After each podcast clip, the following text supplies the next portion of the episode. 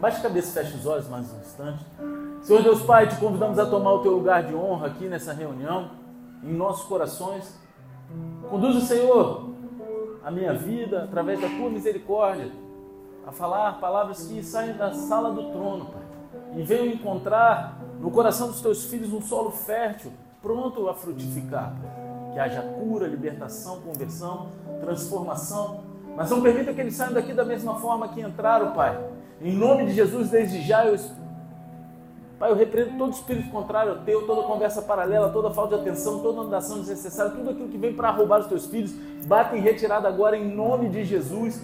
E pela tua misericórdia nós clamamos, conceda nos céus abertos e manifesta a tua glória nesse lugar. E quem crê nisso, diga amém. amém. Glória a Deus. Então, galera, a gente está aqui na terceira temporada da nossa série do primeiro livro de Samuel. Né? E a gente está no meio da terceira temporada né? sobre Davi e Saul. Essa terceira temporada a gente fala sobre Davi e Saul. E hoje a gente chega a uma das histórias mais famosas da Bíblia, que é a história de Davi e Golias. Quem conhece aqui dá um glória a Deus? Então, eu tenho certeza que qualquer um que está aqui dentro já ouviu falar deles, amém? E provavelmente já está familiarizado com a história.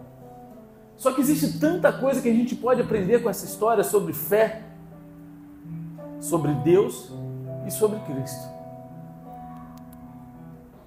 Quem precisa conquistar alguma vitória pela fé? Levanta a mão. O Edson conquistou duas, né? É? Eu nunca perco a piada, né? Misericórdia. Então a gente vai estar olhando para essas histórias do verso 32 ao 58 durante o curso da pregação aqui essa noite. Só que para começar, vou pedir para que vocês abram a palavra de Deus no primeiro livro de Samuel, capítulo 17, versículo 41. Quem for achando, dá um eita glória aí, bem pentecostal. Se você não tiver Bíblia, pega carona na TVzinha aqui, ó. E se você não tiver achando, abre em qualquer lugar e faz cara de que achou. Mas fala assim, meu Deus! Aleluia, Jeová. Cadê? Cadê os crentes dessa casa? Ah, era isso que eu ia falar, eu lembrei. Hoje teve a reunião do Recri aqui, um pitch né? Se você sabe o que é, você sabe que você perdeu. Se você não sabe o que é, é só na próxima reunião que tu vai saber, né? Que eu não vou contar não para ficar curioso. Amém? O que, que é o Recria? É Rede Cristã de Empreendedores. Tá? Foi o que eu falei aqui de manhã. Todo aquele que aceitou Jesus é um empreendedor celestial. Então, se você entender isso, você já vai querer participar de uma reunião dessa. Amém? Então, vamos lá. Diz assim a palavra: Nesse mesmo momento, o filisteu, com seu escudeiro à frente, vinha se aproximando na direção de Davi. Golias parou e olhou bem para Davi e começou a caçoar, porquanto seu oponente não passava de um jovenzinho ruivo, bronzeado e de boa aparência. Então esbravejou Golias a Davi: Sou por acaso um cão para que venhas ter comigo com um pedaço de madeira? E o filisteu amaldiçoou Davi pelos seus deuses. Disse mais o filisteu a Davi: Vem cá e darei a tua carne às aves do céu e às feras do campo. No último domingo que eu preguei aqui, né? Porque no último domingo eu não estava aqui, amém? Eu estava lá com o pastor Felipe, que pregou lá em Cabo Frio. Mas no último domingo que a gente pregou sobre primeiro livro de Samuel, a gente deixou o culto num suspense, né? Eu falei aqui, ó, vamos deixar um gostinho de quero mais o suspense para o próximo culto. E no último culto a gente analisou a história de Saul e Golias. A gente viu que Saul ele era o único que deveria lutar contra Golias. Saul ele tinha esse dever, ele era o rei, ele que deveria estar à frente dessa batalha. Ele deveria ter sido a história aqui deveria ter sido a história de Saul, mas Saul ele perdeu o grande momento da vida dele por causa do medo. Ele botou frouxura.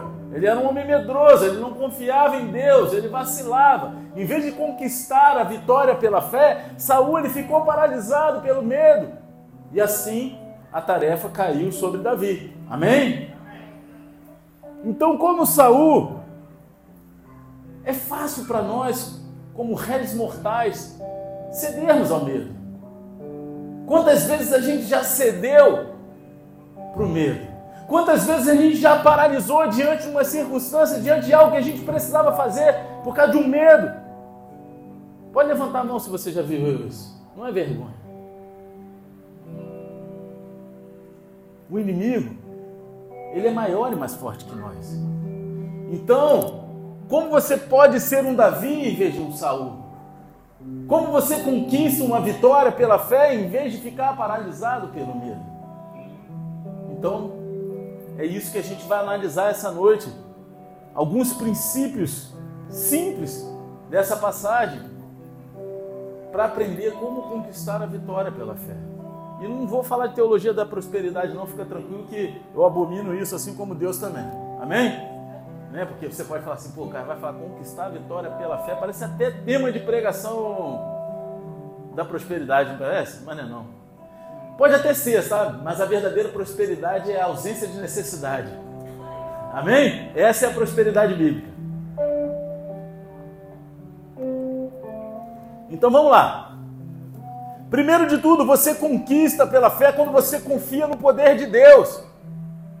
A gente deve se lembrar do que a gente aprendeu no último culto, na última passagem, que assim como Golias era maior e mais forte do que qualquer pessoa do exército israelita, o inimigo ele é maior e mais forte do que nós.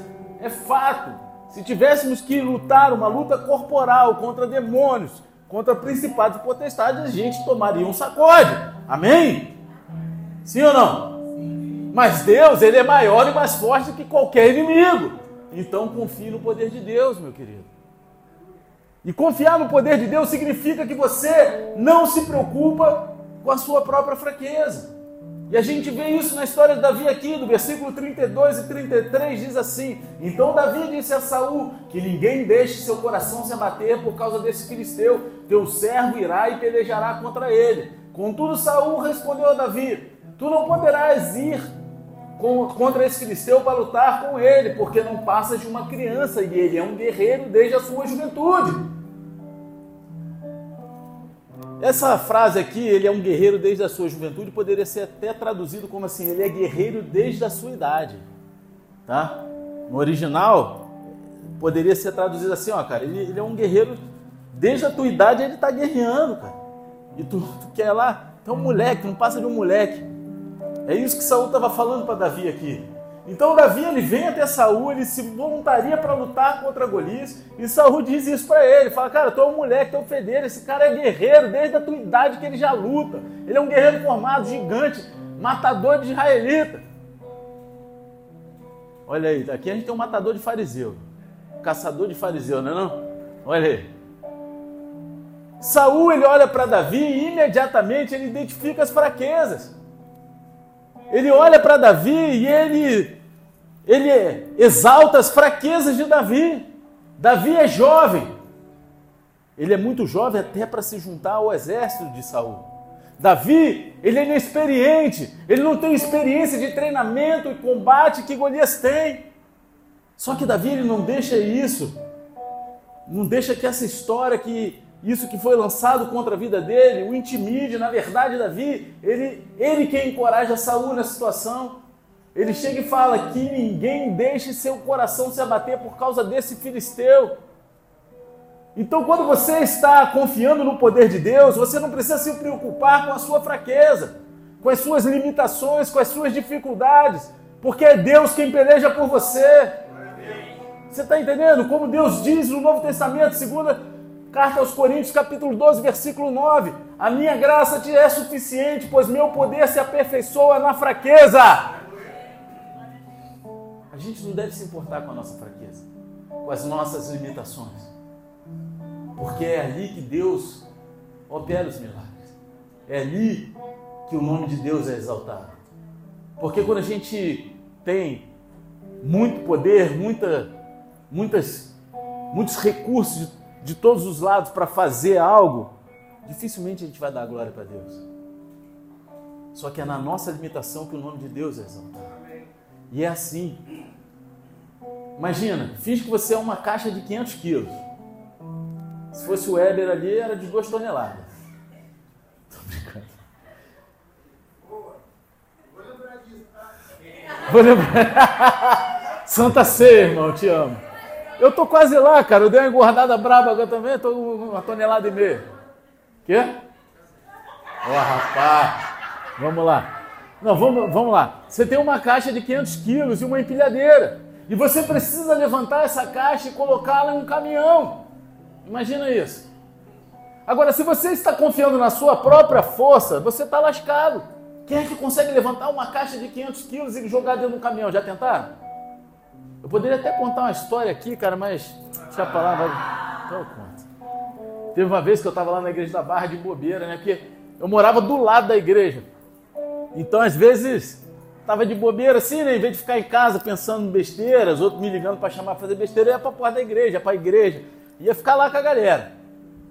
Aí me chega a irmã. Aí, aí tava eu e mais dois. Aí vocês estão de bobeira aí? Tamo. Pô, você não quer ir lá na casa do pastor não para descarregar um negócio rapidinho? É um negócio? É, rapidinho. É, tá bom, né? Vamos lá, pô. Estamos aí na disposição. Meu irmão, cheguei lá, cara. O cara, o pastor tinha acabado de construir a casa dele, estava fazendo paisagismo. Não, rapaz, tinha, tinha umas árvores gigantes chegar de caminhão, meu irmão, de noite, chovendo, cara. Eu olhei aqui e falei, cara, não dá não, mas foi, foi na força do ódio, a gente conseguiu. Para honra e glória do Senhor. Mas foi doideira. A gente botou, amarrou umas cordas, puxou, outro escorando. Foi loucura, a gente com medo de quebrar. A gente ainda ganhou umas pizzas depois, né? O pastor levou a gente para comer a pizza. Tá vendo? Então foi bom, né? Cara, mas nem sempre nem sempre você vai ter força para fazer algo. Imagina levantar uma caixa de 500 quilos e jogar dentro de um caminhão. Poxa, eu, quando eu olhei para aquelas árvores gigantes, eu falei, cara, como é que a gente vai tirar isso daqui? Quase que eu desisti.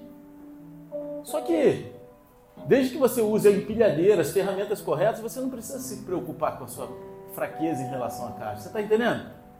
É o mesmo com Deus.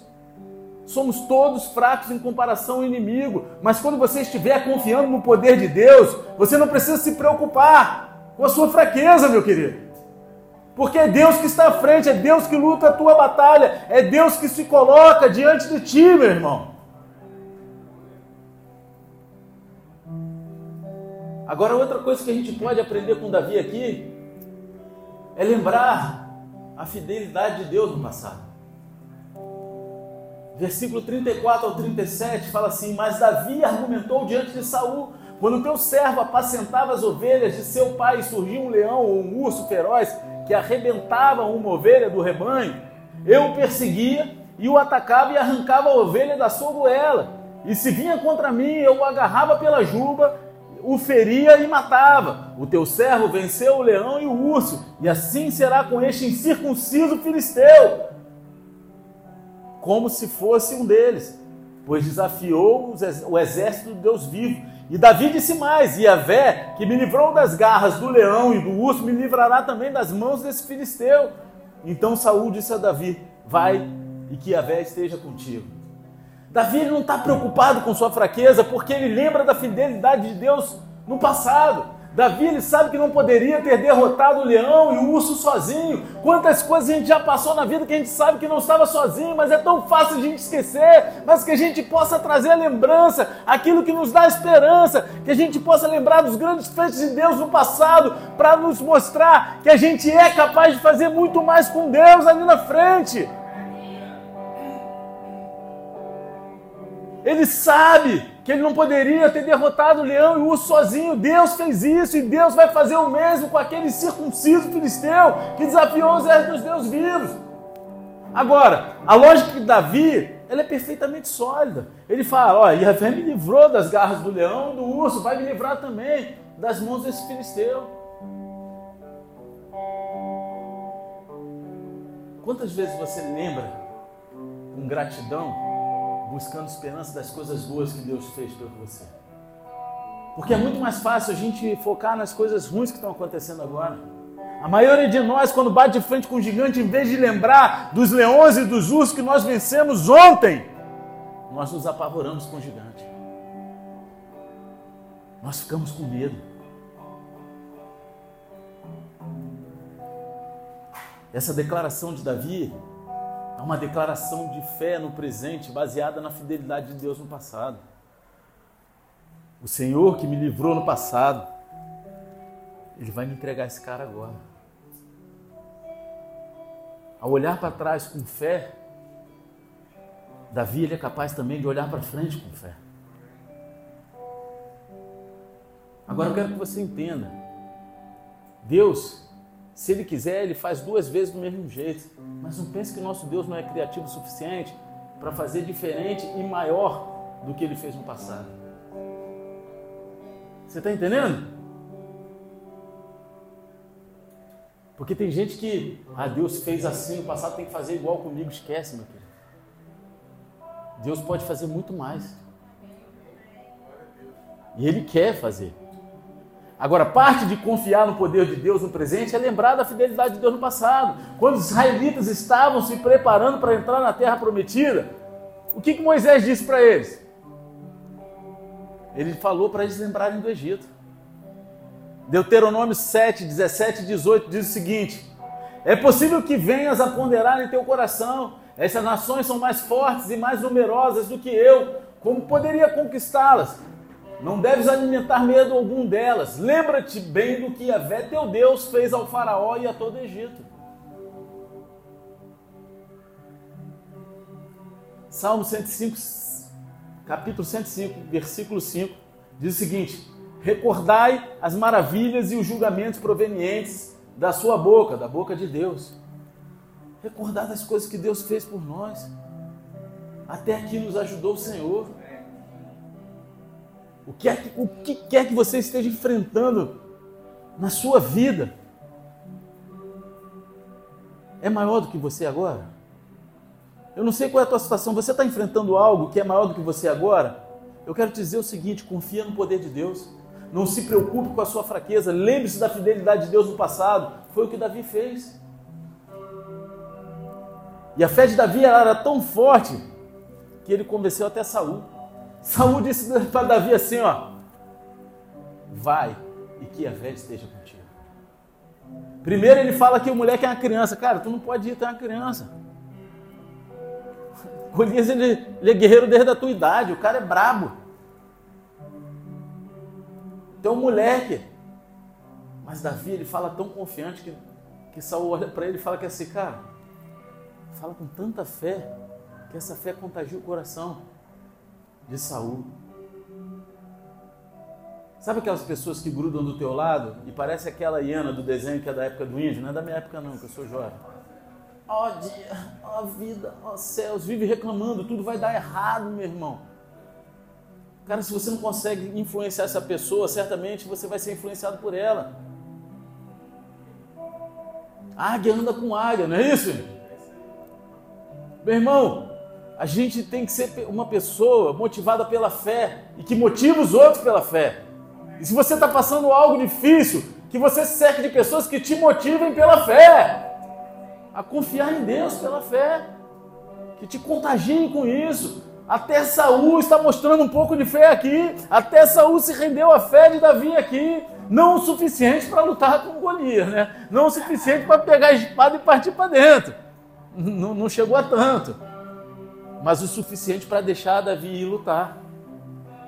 Agora lembre-se, tem muito mais coisa em jogo aqui do que apenas a vida de Davi. Porque você pode falar, ah, ele, ele aceitou Davi ir porque não era ele que ia morrer, né? Cara, mas tem muito mais do que a vida de Davi em jogo aqui. Quem quer que perdesse essa luta aqui, todo o seu povo se tornaria escravo da outra nação.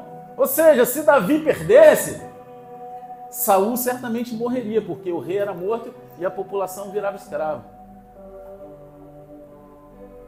Você está entendendo? Saul ele está confiando o destino de todo o seu exército e de todo o povo de Israel e de sua vida às mãos de Davi.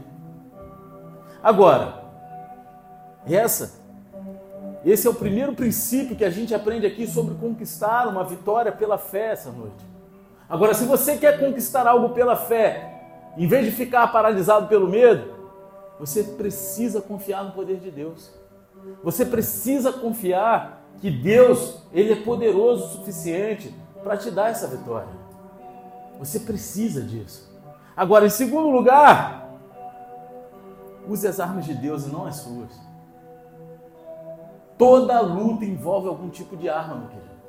Toda luta. Mesmo em uma luta de trocação, você vai usar a mão, meu irmão. Não é isso? A tua mão é a tua arma. Dá um soco ungido, as cotoveladas apostólicas. Não é não? Agora, uma batalha de inteligência significa que você está usando a sua mente, não é isso? A, a, tua mente é a sua arma.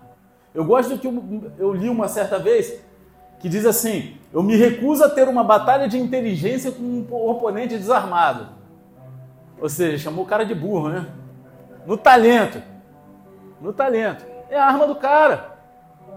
Agora, toda luta envolve algum tipo de arma. Conquistar pela fé significa que você usa as armas de Deus e não as suas, não as armas do mundo, não as armas dos outros. Se você vai usar as armas de Deus, significa que você não vai usar as armas desse mundo. E isso está bem ilustrado para nós aqui nessa próxima parte da passagem que eu vou ler, versículo 38 ao 40, que diz o seguinte: Saul vestiu Davi com a sua própria túnica de combate ou armadura, depende da versão colocou-lhe uma armadura e lhe pôs um capacete de bronze na cabeça. Davi prendeu a sua espada sobre a túnica e se esforçou para andar, porquanto não estava treinado a usar todo aquele paramento militar. Então declarou a Saul: Não posso me locomover com tudo isso, porque não estou acostumado. E imediatamente desembaraçou-se de toda aquela armadura. Em seguida, Davi tomou na mão o seu cajado, escolheu no riacho cinco pedras bem lisas e as colocou no seu bornal de pastor, isto é, uma espécie de sacola. Pegou a sua tiradeira e partiu ao encontro do filisteu. Cara, essa aqui é até uma parte um pouco divertida, não é não? Porque na narrativa, você fica imaginando, pelo menos eu viajo, né? Eu sempre falo aqui. Cara, Saul coloca Davi a sua própria armadura.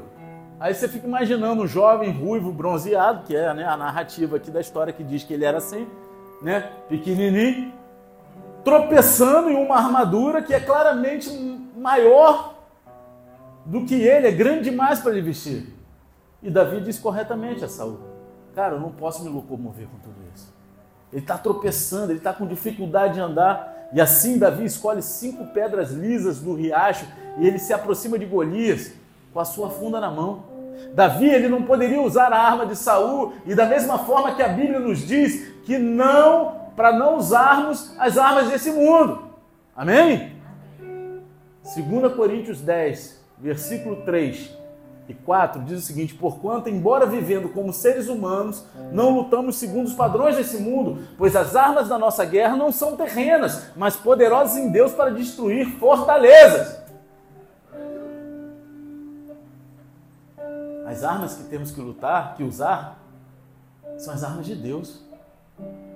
Quais são as armas do mundo? Violência, intimidação, manipulação, engano. Agora, como cristãos, nós não usamos essas armas, usamos as armas de Deus, que é a oração, a palavra, a fé, a verdade, a misericórdia, o amor, a compaixão. Você está entendendo? Essas são as armas de Deus. Não faz sentido para o mundo, mas faz sentido para Deus, e é isso que importa. Às vezes as pessoas que estão lá fora elas não vão entender isso. Mas o que importa é a gente saber quem, é, quem somos para Deus e quem Deus é para nós. Como cristãos, devemos colocar toda a armadura de Deus para que a gente esteja pronto para a batalha. Para o mundo, a armadura de Deus parece um nada. Só que a gente não se veste para o mundo. A gente não se reveste para o mundo. A gente não vive para o mundo. Nós nos vestimos para o sucesso, meu querido, e não para impressionar. Sucesso com Deus. E Golias, ele não ficou muito impressionado com Davi. Primeiro livro de Samuel, capítulo 17, versículo 41 a 44, diz assim: Neste mesmo momento, o filisteu, com seu escudeiro à frente, vinha se aproximando na direção de Davi. Golias parou e olhou bem para Davi e começou a caçoar, porquanto seu oponente não passava de um jovenzinho ruivo bronzeado e de boa aparência. Então esbravejou Golias a Davi: Sou por acaso um cão para que venhas ter comigo com um pedaço de madeira? E o filisteu amaldiçoou Davi pelos seus deuses. Disse mais o filisteu a Davi: Vem cá e darei a tua carne às aves do céu e às feras do campo. Golias, ele quer lutar contra um campeão um oponente digno. Eu ia contar uma história aqui, mas deixa pra lá. Quem é que é, luta jiu-jitsu? Conhece jiu-jitsu, não conhece? Conhece a história da família Grace? Quem luta, faz luta livre aí, eu já fiz luta livre?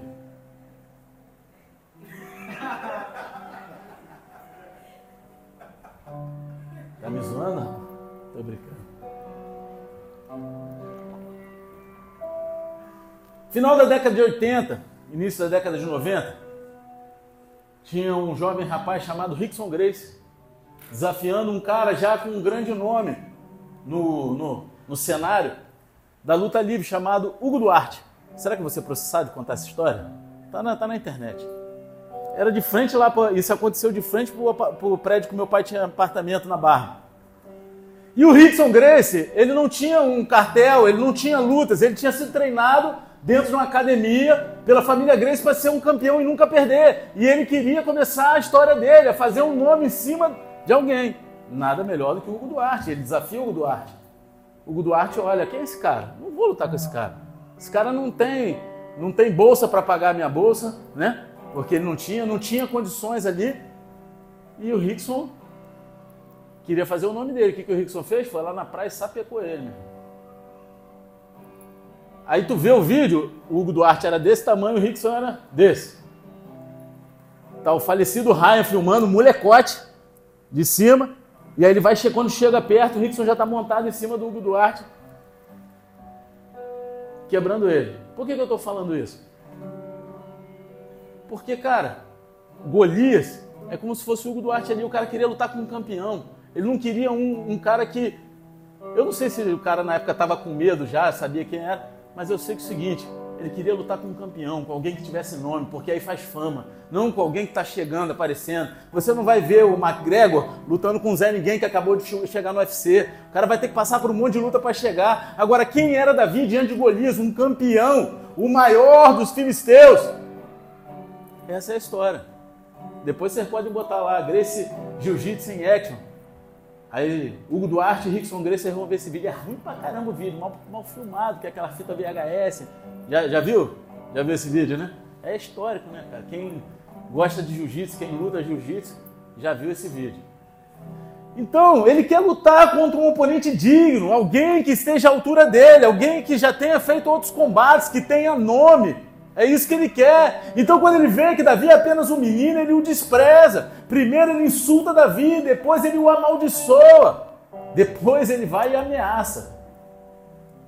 Agora, essa é a terceira pessoa que tentou desencorajar Davi a lutar contra Golias. Primeiro foi o irmão mais velho, Eliabe, né, que a gente viu no, no último culto. Né? Então, Eliabe ainda foi lá e acusou falsamente, acusou Davi de ter falsos motivos os motivos errados para estar ali. Então Saul ele vai e diz que ele era muito jovem, que ele não poderia fazer isso. Agora vem Golias e amaldiçoa ele. Talvez você esteja aqui dentro, tenha passado a vida inteira com pessoas olhando para você, apontando na tua cara, dizendo que você não ia dar em nada, você só faz tudo errado, amaldiçoando. Mas e aí, o que você fez com isso? Você paralisou? Você provou o contrário, através da fé em Deus. Porque, mais uma vez, Davi, ele não é dissuadido. E nós também não deveríamos ser dissuadidos a fazer aquilo que Deus tem para a gente fazer. Não importa o que homens falem para nós, não importa o que as pessoas venham e apontem na tua cara, tentando te depreciar, te amaldiçoar, dizendo que você é aquilo que você não é aos olhos de Deus. Você precisa estar preparado para a batalha, você precisa colocar toda a armadura de Deus e cumprir o propósito. Agora, qual é a armadura de Deus? Essa é mole, está lá em Efésios 6, 14 a 18, que diz o seguinte: Estai, portanto, firmes, tra trazendo em volta da cintura a verdade, e vestindo a couraça da justiça, calçando os vossos pés com a proteção do evangelho da paz, embraçando sempre o escudo da fé com o qual podereis apagar todas as setas inflamadas do maligno. Usai igualmente o capacete da salvação e a espada do Espírito, que é a palavra de Deus. Orai no Espírito em todas as circunstâncias, com toda petição e humilde insistência. Tendo isso em mente, vigiai com toda perseverança na oração por todos os santos. Cara, como você se prepara para a batalha espiritual? São sete coisas aqui. Sete. com a verdade, com a justiça, o evangelho da paz, a fé, a salvação e a palavra de Deus e a oração. Amém? Essa é a armadura de Deus. Essa armadura, ela não é reconhecida pelo mundo, mas ela é essencial para vencer as batalhas espirituais. Davi, ele se aproxima de Golias e Golias continua se aproximando de Davi. O escudeiro de Golias vai antes dele. Mas sabe de uma coisa? O Senhor, ele foi adiante de Davi e isso faz toda a diferença. E essa é a terceira parte quando se trata de usar as armas de Deus. Você precisa se lembrar de quem realmente está lutando a nossa batalha, de quem realmente está lutando a sua batalha. Você precisa lembrar que a batalha ela é de Deus, ela não é sua. Tem muita gente batalhando espiritualmente, mas levando as circunstâncias para o lado pessoal. Você está entendendo? Batalha, se a gente entende que a batalha não é nossa, a gente não leva o pessoal porque a gente sabe que é de Deus. Se a gente entende que a luta não é contra carne e sangue, a gente não, dificilmente, a gente leva rancor de alguém, porque a gente sabe que aquilo que fazem contra a gente é porque a pessoa se deixou usar.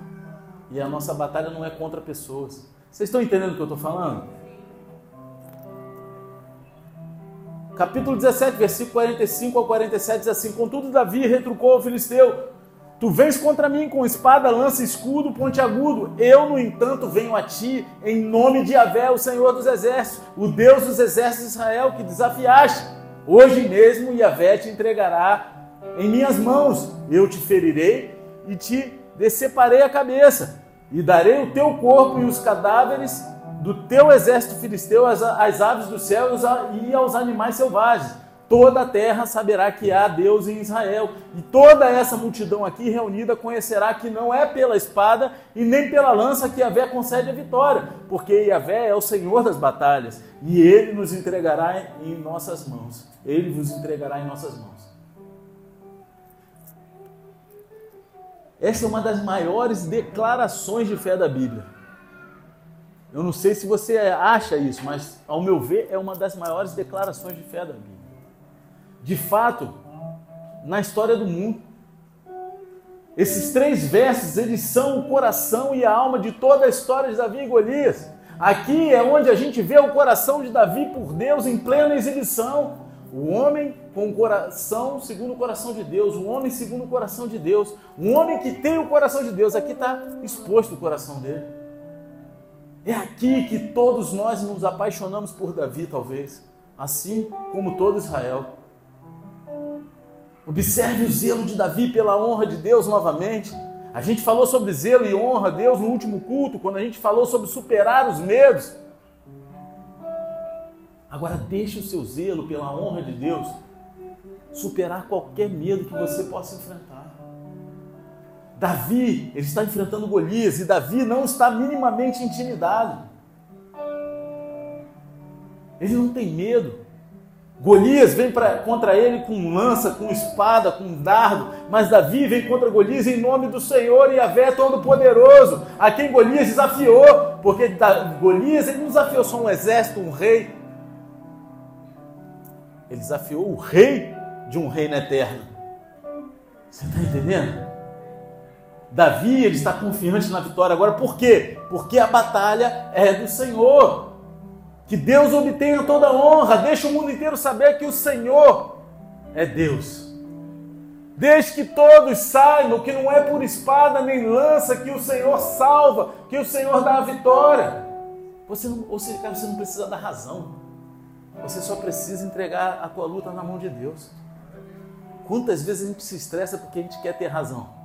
A gente quer dar a última palavra. No casamento, então, aqui não, né? Só no mundo mar. Marido e mulher brigando, como é que é? As brigas geralmente é pela razão, né? Não, porque pã, pã, pã, aí sempre é a última palavra. Você quer ter paz? Me perdoa. Ah, mas eu não sou culpado, me perdoa. É que nem um meme que tem, deixa eu parar, vou falar não. O cara postou aqui assim, pô.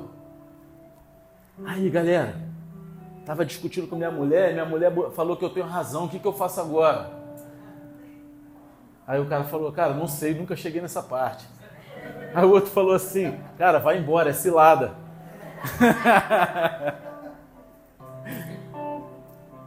Mas você está entendendo?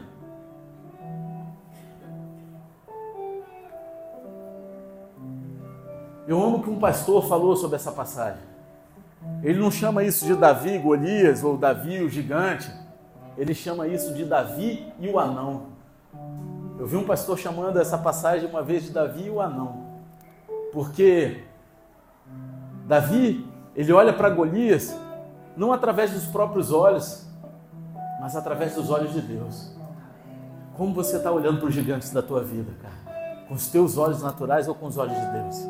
Você tem buscado olhar as circunstâncias debaixo da autoridade de Deus ou debaixo da tua visão nublada e limitada? Porque aos olhos de Deus, Golias é um gigante fraco que está caindo. Ele é grande no tamanho, mas ele é pequeno no coração. Versículo 48 ao 50 diz o seguinte: Então, logo que o filisteu partiu e avançou em direção a Davi, este saiu das suas linhas e correu ao encontro do grande filisteu. Davi levou a mão ao seu alforge, apanhou rapidamente uma pedra que lançou por meio de sua tiradeira e atingiu o filisteu na testa, de tal modo que ela ficou encravada e ele tombou, dando com o rosto no chão. Desse modo, Davi venceu o temido guerreiro filisteu com uma tiradeira e uma pedra de riacho. Sem espada na mão, derrubou o grande filisteu e o matou. Tem passado aí na, nas redes sociais, assim, como que Davi matou um gigante com a, com a funda e uma pedra? Você já viu? Aí o cara pega um, um escudo de, de bronze Cara, quando ele taca a pedra, ela fica cravada no bronze, faz uma rachadura. Imagina na testa do sujeito. Hein? A batalha acabou antes de começar, meu querido. Os caras estavam correndo em direção ao outro. Ele só meteu a mão na pedrinha aqui, ó.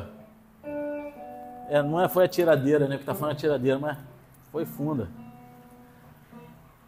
É um nocaute no primeiro round, no primeiro soco.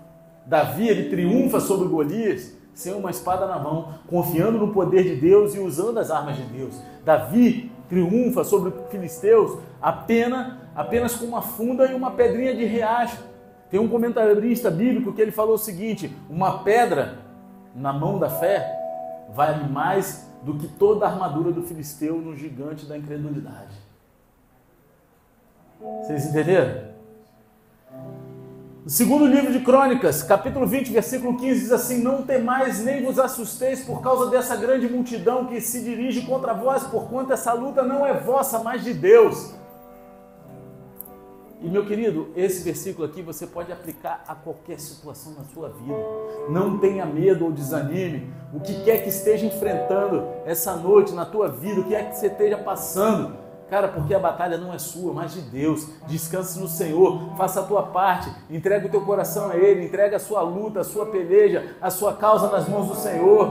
Use as armas de Deus, não use as armas do mundo, não tente afrontar, não tente xingar, não tente usar a maldição, é, é manipulação. Se revista das armaduras de Deus, use as armas de Deus, lembre-se de que a batalha é dele.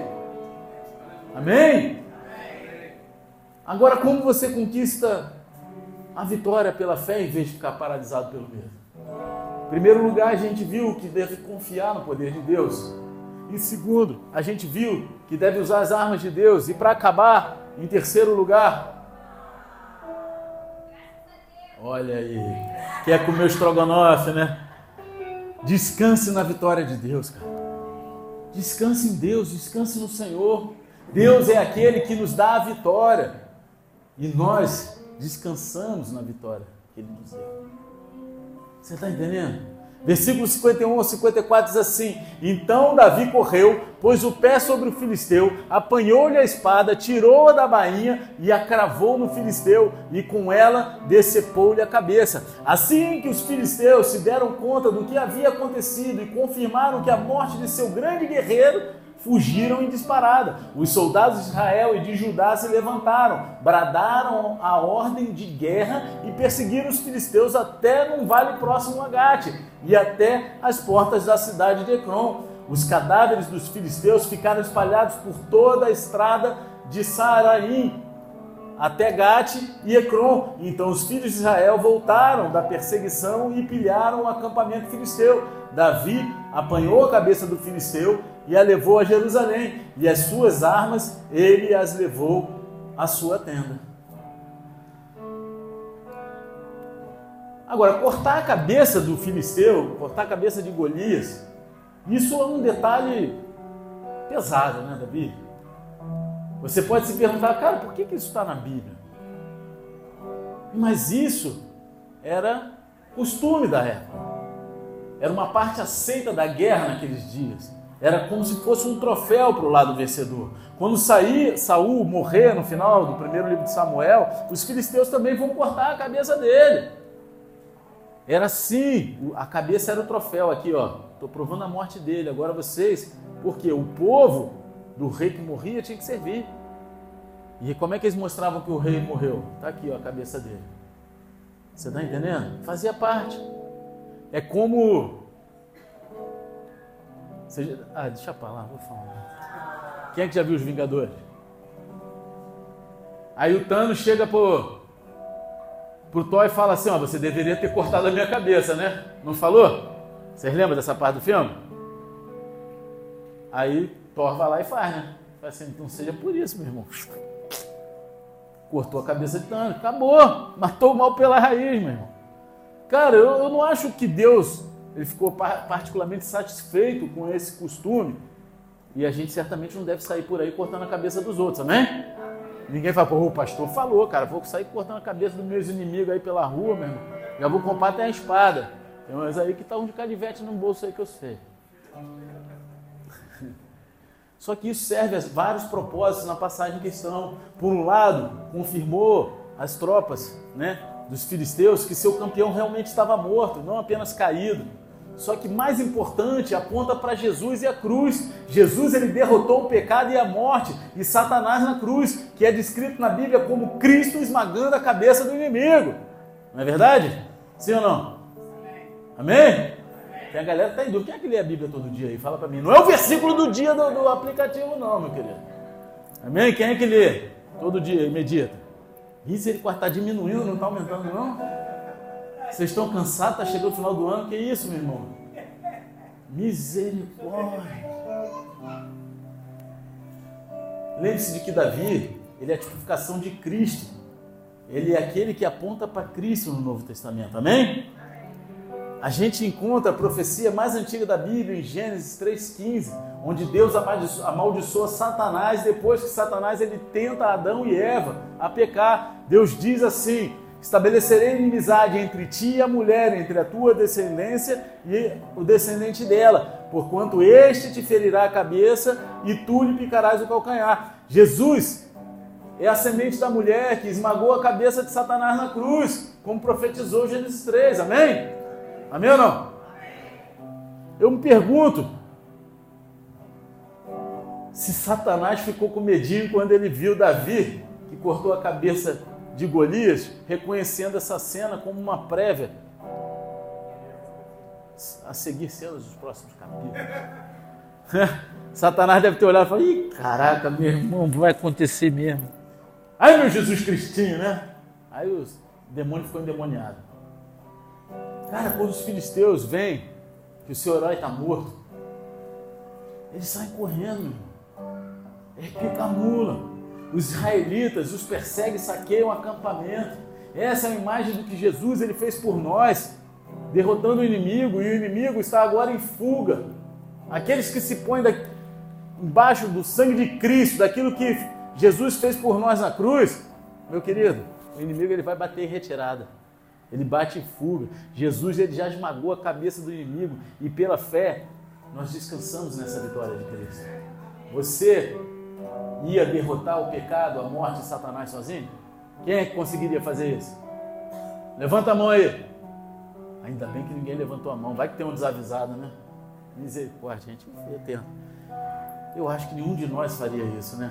Só que Jesus ele derrotou o inimigo e a gente deve descansar nessa vitória. Amém? Primeira carta de João, capítulo 5, versículo 4 diz assim: Todo aquele que é nascido de Deus vence o mundo, e este é o triunfo que vence o mundo, a nossa fé. Se Deus quer conquistar pela fé, se você quer conquistar pela fé em Deus, eu inverti, né? Se você quer conquistar pela fé em Deus, você precisa descansar na vitória de Deus pela fé. A fé é a vitória que supera o mundo. Então, finalmente, esteja pronto para testemunhar, porque quando você vive pela fé, as pessoas vão notar a diferença e elas podem até fazer perguntas. Elas vêm até você te questionar, e aí essa é oportunidade.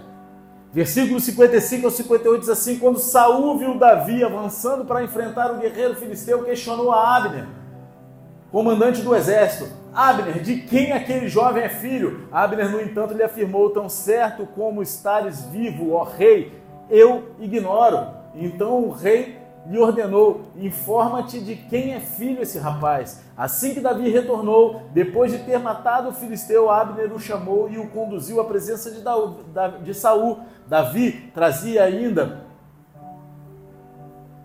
trazia ainda segurava a cabeça do filisteu, e Saul prontamente lhe indagou: Moço, de quem és filho? Ao que Davi lhe respondeu: De teu servo Jessé de Belém. Saul ficou impressionado com a fé de Davi antes mesmo de Davi vencer a batalha. Mesmo quando Davi sai para enfrentar Golias, Saul já está perguntando de quem é, é, é filho aquele jovem, quem é o pai daquele moleque ali. Agora Saul, ele já conhece Davi. Lembre-se que Davi já vem servindo Saul no palácio, tocando harpa para ele quando ele endemonia lá, quando vem os espíritos lá bagunçar a vida dele. Davi já está lá, flém, flém, flém, flém, flém, flém, louvando a Deus, né, pô? Né, flém, flém, flém? É isso aí, pô. Como é que é que toca harpa? Toca aí para a gente saber. É, é mais ou menos, né? Tá. E já está lá, só que até agora Saul provavelmente não prestou muita atenção na família de Davi. Até agora Saul não, não, não quis saber muito sobre a linhagem de Davi. Então, por que Saul de repente quer saber de quem, de que família ele pertence? Cara, existem algumas razões. Primeiro de tudo, Saul ele prometeu a quem derrotasse Golias que a sua família estaria isenta de impostos. Então ele precisaria saber quem era a família para isentar os impostos, amém? Agora, ele também prometeu para quem derrotasse Golias, que poderia se casar com sua filha. E então ele gostaria de conhecer os antecedentes familiares do seu novo futuro genro, amém? Só que eu também me pergunto se Saul queria saber se Davi era da tribo de Judá, amém? Porque em Gênesis 49, 10, Deus havia identificado Judá como a tribo real de quem o rei viria. Lá em Gênesis 49, 10, Deus já tinha identificado que o rei seria de Judá. Ele era da tribo de Benjamim, Saul era da tribo de Benjamim, não de Judá, ou seja, cara, estava lá. Samuel já disse a Saul que Deus o tinha substituído como rei. E assim mesmo, quando Davi está saindo para enfrentar Golias, Saul já está perguntando sobre a sua família. E aí depois que Davi mata Golias, Saul chama. Davi aparece diante de Saul ainda segurando a cabeça de Golias e Saul pergunta diretamente a ele: Moço, de quem és filho? Ao que Davi lhe responde: Teu servo, de teu servo Jessé, de Belém. Belém está em Judá. Então sim, Davi é da tribo real de Judá. Saul tem todos os motivos para ter medo. Saul ele tem todos os motivos. Você entende depois por que a perseguição? Vocês entendem? Davi testemunhou a Saul e também devemos estar prontos para testemunhar, porque também temos uma linhagem real, meu querido. Davi era da tribo real de Judá. Nós somos da tribo real de Jesus, meu querido. Nós somos filhos do Altíssimo. Nós fomos adotados na família de Deus, somos filhos e filhos do Rei do Universo. Quando você vive pela fé, as pessoas vão querer saber quem você é. Quando você usa as armas de Deus e não as tuas, as pessoas vão querer saber quem você é. Então você precisa estar pronto para testemunhar. E esse é o nosso testemunho. Primeira carta de João, capítulo 5, versículo 11 e 12. E o testemunho é este: que Deus nos concedeu a vida eterna, e essa vida está em seu Filho. Quem tem o Filho tem a vida, quem não tem o Filho de Deus não tem a vida. E ponto. Esse é o nosso testemunho. Está na palavra. A gente precisa estar pronto para testemunhar Jesus, o verdadeiro Rei que conquistou a vitória para nós lá na cruz do Calvário. Jesus ele já conquistou a vitória para nós, agora a gente deve descansar nessa vitória de Deus pela fé e testemunharmos a Jesus, nosso Salvador. A fé é a vitória que supera o mundo, meu querido. Fica de pé, abaixa a cabeça e fecha os olhos em nome de Jesus.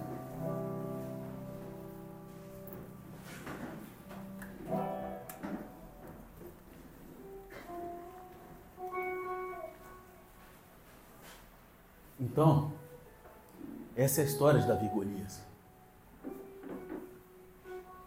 É uma história muito melhor do que a do último culto de Saul e Golias. Saul ele ficou paralisado pelo medo, mas Davi ele conquistou pela fé. Existem duas maneiras pelas quais a gente deve ver essa história de Davi e Golias. E ambas são igualmente importantes. A primeira maneira é você se ver em Davi. Davi ele é um exemplo pessoal de fé em Deus. Estamos destinados a seguir o seu exemplo. Agora, a segunda maneira é ver Jesus em Davi, porque essa história também aponta para Jesus que conquistou e venceu o inimigo por nós. Você não precisa ter medo do inimigo, porque Jesus ele já conquistou a vitória. O diabo ele não passa de um cachorrinho na coleira de Deus, ele não tem nem a chave de casa. A gente só não pode dar mole para ele, porque ele já foi vencido. Você não precisa ter medo. Como você conquista a sua vitória pela fé, em vez de ficar paralisado pelo medo? Confie no poder de Deus, use as armas de Deus e descanse na vitória de Deus por você pela sua fé. E lembre-se das palavras de Deus a você no segundo livro de Crônicas, capítulo 20, versículo 15: Não temais, nem vos assusteis por causa dessa grande multidão que se dirige contra vós, porquanto essa luta não é vossa, mas de Deus. E eu quero fazer duas orações noite. A primeira oração é com você que de repente entrou aqui pela primeira vez hoje, ou você já tem vindo aqui, frequentado essa igreja ou outra igreja, mas essa noite você entendeu que você precisa entregar o teu coração para Jesus, que o primeiro passo é você reconhecer que Jesus é o teu único Senhor e Salvador, que assim você começa a se colocar debaixo dessa vitória de Cristo por você, pela fé. Porque quando fazemos essa oração e confessamos Jesus como nosso único Senhor e Salvador, é pela fé que o fazemos. E é o primeiro passo para a salvação. Então, se você quer entregar a tua vida para Jesus essa noite, repetindo essa oração comigo, coloca a tua mão no coração. E repita comigo, Senhor Pai. Senhor Pai. Me perdoa. Me perdoa. Por todo o tempo. Por todo o tempo. Que andei longe de ti. Que andei longe de ti. Mas essa noite. Mas essa noite. Eu entrego. Eu entrego. Meu coração. Meu coração. No teu altar. No teu altar. E reconheço. E reconheço. Que Jesus Cristo. Jesus Cristo. Aquele aquele que morreu na cruz por mim, cruz por mim, e ao terceiro dia, e ao terceiro dia ressuscitou, ressuscitou, é o meu único, é o meu único e suficiente, suficiente Senhor e Salvador. Senhor e Salvador. Pai, Pai, escreve meu nome, escreve meu nome no livro da vida livro da vida e me conduz e me conduz até a eternidade. até a eternidade. Em nome de Jesus. Jesus. Amém. Amém. Continua com a tua mão no teu coração, Senhor Deus Pai, apresenta essas vidas aqui no teu altar. São filhos e filhas que se arrependeram, entregaram, Pai, seu coração a Ti, reconhecendo o Teu senhorio sobre a vida deles. Livres de toda a retaliação do inferno. Coloque os Teus anjos acampados ao redor deles.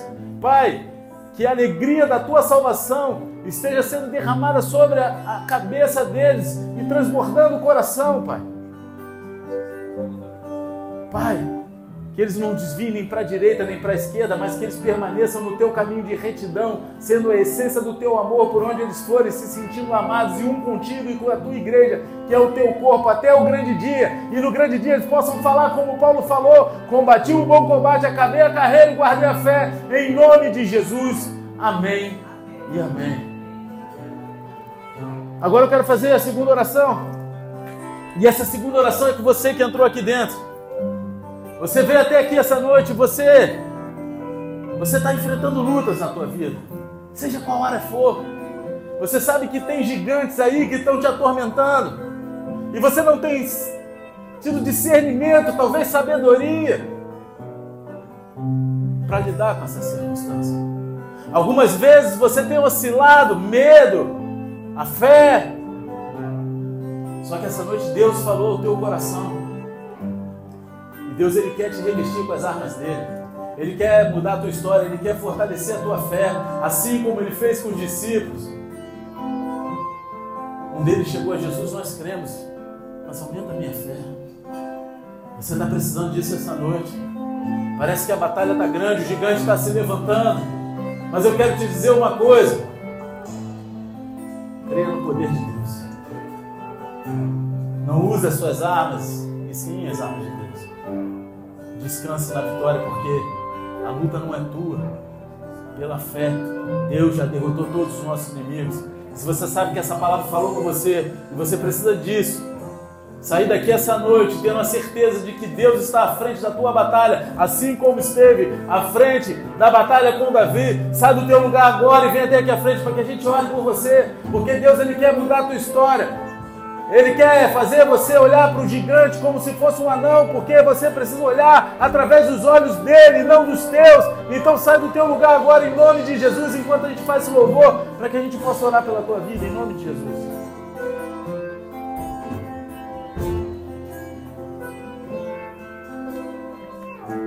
A porta da casa mais simples, o anjo da morte não estrada que corre pro mar, é onde que abre o caminho é você.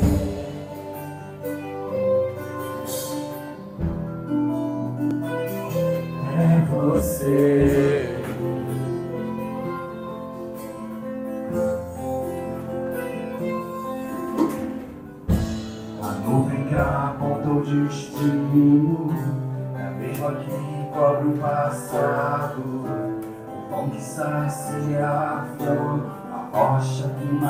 Minha sede é você. O teu gigante pode ser uma tentação, pode ser um pecado que você está lutando, pode ser práticas que você sabe que não agradam a Deus, mas você não consegue largar. Você está entendendo? Você sabe que Deus não se agrada daquilo que você tem feito, pensado, mas você se acalma pensando assim: Deus conhece o meu coração. Deus conhece sim, mas Ele não vai rasgar a palavra dele, porque Ele conhece o teu coração. Mas sai do teu lugar, que Ele quer te dar vitória diante desse teu gigante. Tem pessoas aqui que estão enfrentando a maior batalha na mente essa noite. A sua mente tem te defraudado, tem te levado para longe da vontade de Deus. Sai do teu lugar agora, porque Deus ele quer mudar a tua história essa noite. Sai do teu lugar, em nome de Jesus. A tempestade é você. Chuva forte é você. E o que me faz tremer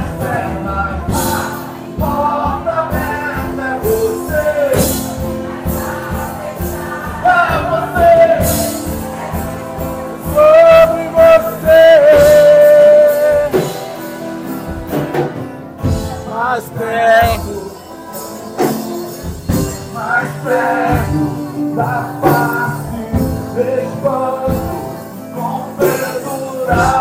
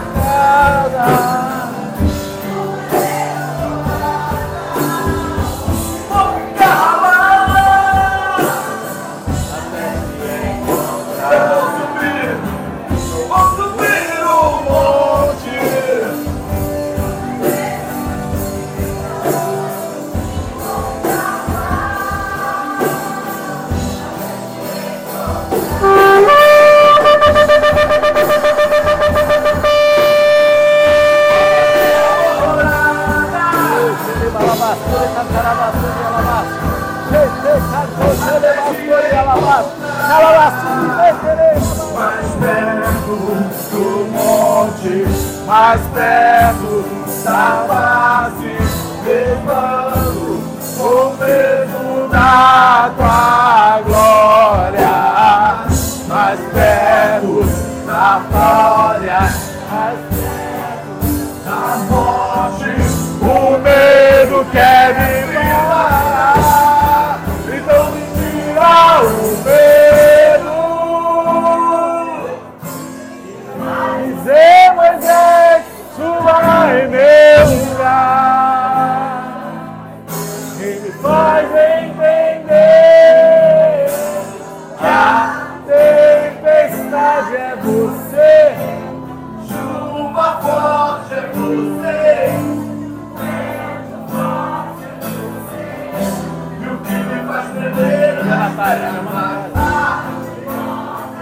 Chama a Natália para segurar a mão dela.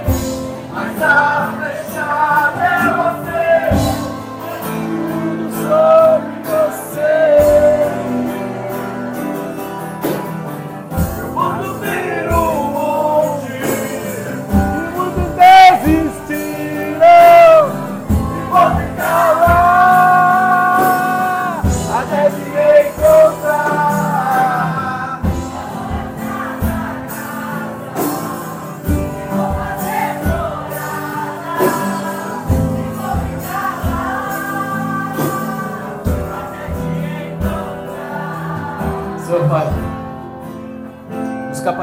olhar nos teus olhos, toda e qualquer circunstância.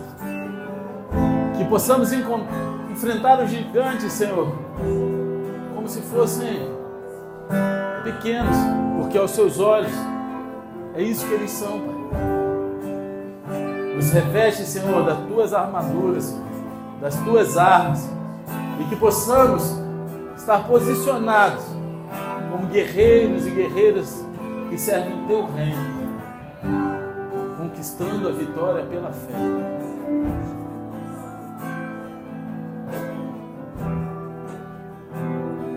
Se você está aqui dentro essa noite, você tem alguma causa que você julga perdida, seja algum familiar, alguma causa na justiça, nesse momento eu quero te encorajar a apresentar isso diante de Deus. Apresenta essa tua dificuldade, porque Deus ele vai te mostrar quem Ele é e Ele vai te dar essa vitória. Agora descanse, tenha fé. Não titubie, porque Ele vai te dar. Ele vai dar a vitória àqueles que creem, àqueles que permanecem, àqueles que quando derem de frente com a causa que vocês estão apresentando, vocês não vão ficar intimidados, vocês não vão ter medo, mas vocês vão fazer como Davi fez. Vocês vão colocar a mão no bolso, tirar a pedra. E essa pedra é Jesus, meu querido, que é a rocha que vai te conceder a vitória, porque já te deu a vitória. Obrigado, Senhor, por toda a vitória. Obrigado porque até aqui o Senhor tem cuidado de nós, do nosso coração. Mas queremos também que coisas, grandes coisas e coisas maiores o Senhor fará no nosso meio. E por isso também somos gratos. Nos colocamos diante de Ti como servos, como filhos que creem. Em nome de Jesus. Em nome de Jesus. Se você recebeu essa oração, aplauda Ele de todo o coração. Aplauda Ele. Aleluia. Aleluia.